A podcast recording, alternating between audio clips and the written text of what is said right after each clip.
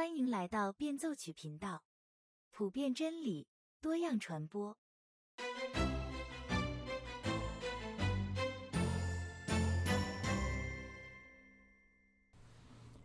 大家好，今天我们继续来共读《返璞归真》的第一章第二部分，标题是一些异议，也就是一些不同的意见。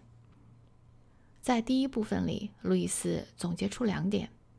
第一点呢，就是说全世界的人都有一种共识，也就是我们的行为处事似乎都有一个无形的标准。第二点呢，就是所有人都无法达到这个标准。在这次广播之后，路易斯接到了许多听众来信，其中有的人就反驳他：“你说的这个人性法，或者叫道德律。”难道不是人天生就有的吗？难道不是一种本能吗？路易斯在这里说道：“本能告诉我们想去做什么，而道德律则告诉我们应该去做什么。”打个比方来说，当你看到有人掉到河里，马上就要淹死的时候，你的心里会同时涌出两种感觉：第一个呢是要想去救人。第二个是要保自己的性命。那个保命的本能可能就会跟你说：“你知道要淹死的人抓到什么就不会放手的。你的水性又不是那么好，要是给他抓住的话，自己都有可能丧命呢。”然而，在想去帮助人和想要自保性命这两个感觉之外，你的心里还会浮现出另外一种声音，他告诉你应该去救人。而不是装作什么都没发生一样扭头就走。这另外一个声音，也就是在告诉你应该选择逃走还是选择想办法下水救人的这个声音，它既不属于想保命的本能，也不属于想帮助人的本能，它必须是一个超出本能之外的东西。就好像有一本乐谱，你按照乐谱来弹奏钢琴上的琴键。乐谱当然不是琴键，它只是告诉你什么时候应该去弹哪一个琴键，而道德律就是那个乐谱，本能就是钢琴上的琴键。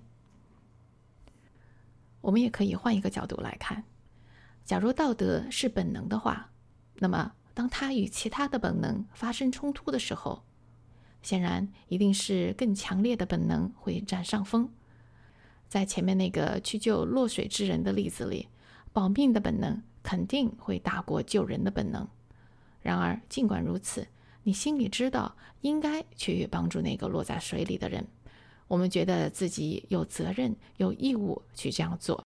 这个时候呢，我们就需要压制自己保命的本能，而去唤醒、去激发自己想去救人的本能。很显然，这个去唤醒、去激发本能的声音，不可能来自本能自己。就好像告诉你应该弹哪一个键的东西，不可能是琴键一样。我们还可以从另外一个角度来看：如果道德律真的是一种本能的话，那么它就能够给我们的冲动定性，也就是说，它能够指出我们体内的哪一种冲动总是好的，总是对的。但实际情况并不是这样的，我们有爱的冲动。也有征战的冲动，但你不能说所有爱的冲动都是对的。比如母爱，无论多么强烈都是对的；比如性爱，不分对象也都是对的。同样，你也不能说所有征战的冲动都是不对的，因为如果这样的话，那些保家卫国的行为都是不正确的了。其实啊，冲动本身并没有好坏之分。在抵制敌国入侵的时候，士兵有义务、有责任激发自己征战的本能。这就好像钢琴的琴键没有对错之分，每一个琴键在合适的时候弹奏它，那就是对的；而在不合适的时候去弹奏它，那就是错的。道德律不是琴键，它是乐谱。有了乐谱的指导，琴键才能创造出优美的旋律。有了道德律的指导。我们的这些冲动才能够做出正确的事情来。如果没有道德律的指导，我们就很有可能做出最危险的事情来。因为我们就会跟随着自己的某一种冲动，把它作为自己应该不付一切代价去服从的东西。有一幅著名的照片，在这里面，几乎所有的人都在行纳粹礼，只有一个人冷冰冰地站在那里，双手交叉放在胸前，明显的与众不同。可以这么说，那些行纳粹礼的人，他们爱国家、爱元首，或者爱惜自己的性命，超过了他们爱公义。这里面只有这一个人听从了他内心的道德律，而选择了正确的行为。如果没有那么多人忽视自己内心的道德律，希特勒远远不会造成那么大的伤害。话说回来，其实我们都不用是希特勒，一样会犯下类似的错误。中国有许多家长爱孩子，希望他成功，望子成龙，自己省吃俭用，在孩子身上不惜血本，报各种各样的补习班，请各种各样的老师，总希望孩子能够出类拔萃。其实，一个人成功的方法有很多，不是每一个人都必须要学习成绩优秀才能够有出息。可是啊，家长的这种固定思维，以爱的名义告诉孩子：“我做的这些都是为你好。”然而，这样的爱让孩子不堪重负。太多的孩子在一次小小的考试失败之后选择自杀，就是因为承担不了这样的爱。还有一些父母认为，爱孩子就是让孩子高兴，特别是单身父母，他们觉得已经亏欠了孩子，所以总想在物质方面大大的补足孩子，而很少施加管教。孩子呢，在这样的鼓励下，会变得越来越任性，越来越无法无天。其实啊，真正的去爱一个人，是希望他变好，而不是希望他高兴。这就意味着。有的时候，我们看到他在做不好的事情的时候，就要怀着爱心说诚实的话，指出来，让他看到他做的事情伤害了自己，伤害了他人。从这个方面来讲，道德律就是一个很美妙的法则，它告诉我们什么时候应该放手，什么时候应该去保护，什么时候应该去爱，什么时候应该去批评。接下来又有人提出一种观点，说道德律是不是后天习得的呢？也就是说，是通过教育而学到的呢？换句话说，道德律是不是我们自己的发明啊？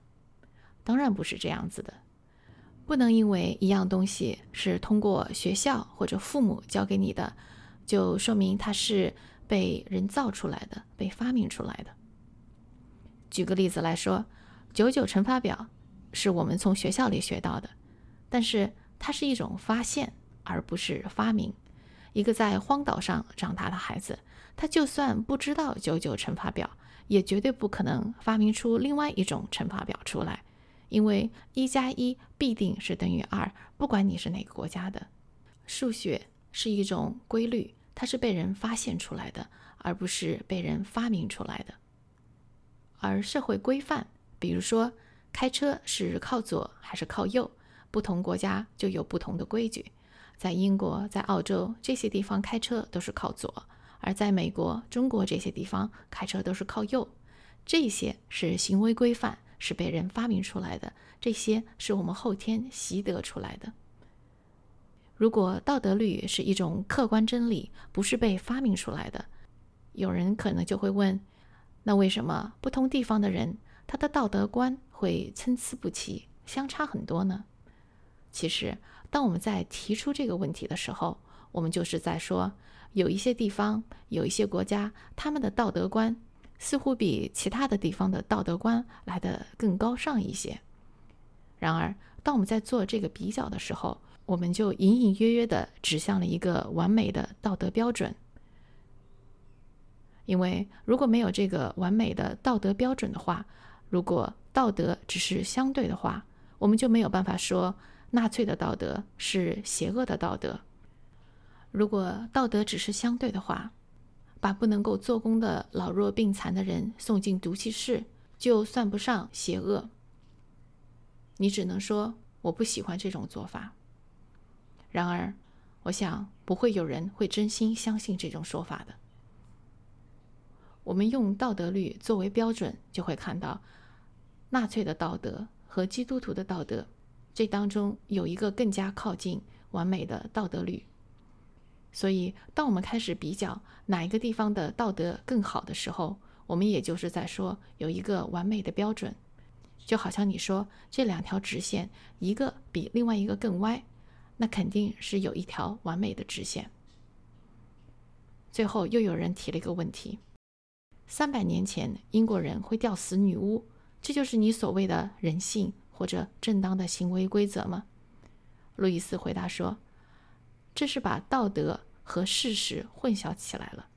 三百年前英国人之所以会吊死女巫。”是因为他们相信女巫把自己的灵魂出卖给了魔鬼，从他那里换取超自然的力量去伤害他人。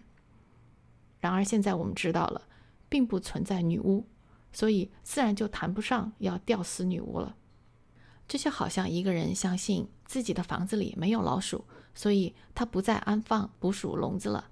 这样的人，你只会说他很实际，但不是说他是一个很仁慈的人。今天我们的返璞归真的共读就到这里了。如果您有什么问题的话，欢迎在节目下方留言。我们下期再见。